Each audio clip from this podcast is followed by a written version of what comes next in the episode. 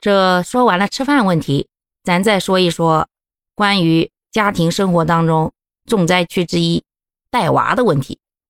现实情况就是，孩子呢在小的时候，确实是妈妈的陪伴会让他成长的更加有安全感。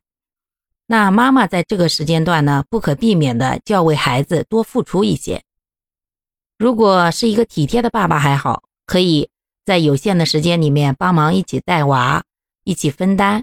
那么恭喜你收获了一个爱家庭、爱孩子、更爱老婆的好老公。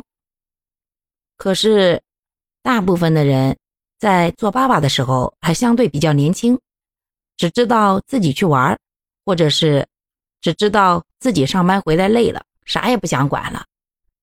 那这种时候呢？就容易爆发矛盾了。咱们呢，其实带娃已经挺累的了，需要的呢，有的时候并不是他要给我们做多少事儿，而是一种情绪上的安慰，或者说是心理上的一种肯定。毕竟对于年轻人而言，一下子从一个年轻小姑娘，天天在外头蹦跶的人，变成了蓬头垢面在家带娃，二十四小时。